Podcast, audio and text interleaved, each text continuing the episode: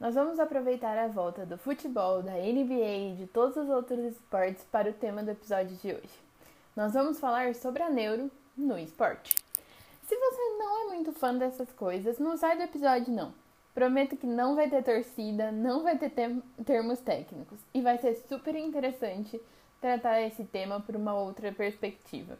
Então seja bem-vindo a mais um episódio do Inside Brain.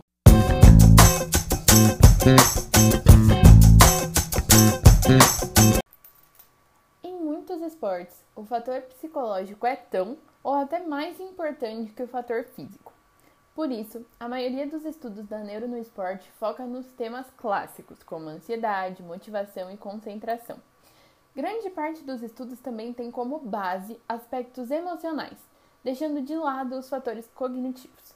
Entretanto, a área está se desenvolvendo muito no que tange ao rendimento esportivo, estimulando funções cognitivas como concentração, controle de movimento, planejamento motor, tomada de decisão, controle emocional e muitas outras coisas.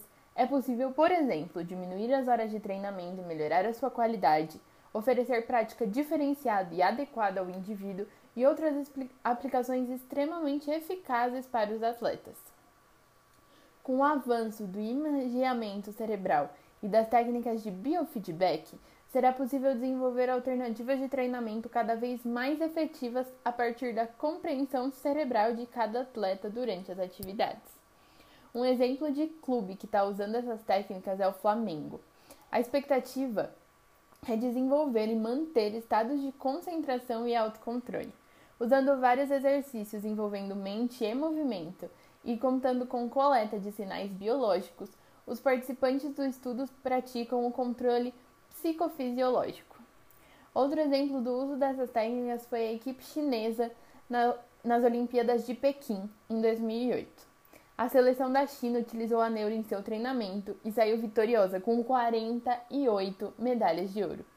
Prova de que a técnica é sim de sucesso, né? Mais um episódio, bem curtinho, chegando ao fim, e mostrando que se olharmos com carinho, a neuro faz parte de todas as áreas da nossa vida já que nosso cérebro está no controle de tudo, né? Se você curtiu o episódio, não esquece de compartilhar com alguém. Meu Instagram está sempre aberto para sugestões de temas, dúvidas, curiosidades. Fica à vontade para me mandar mensagem. Espero você no próximo episódio. Beijo!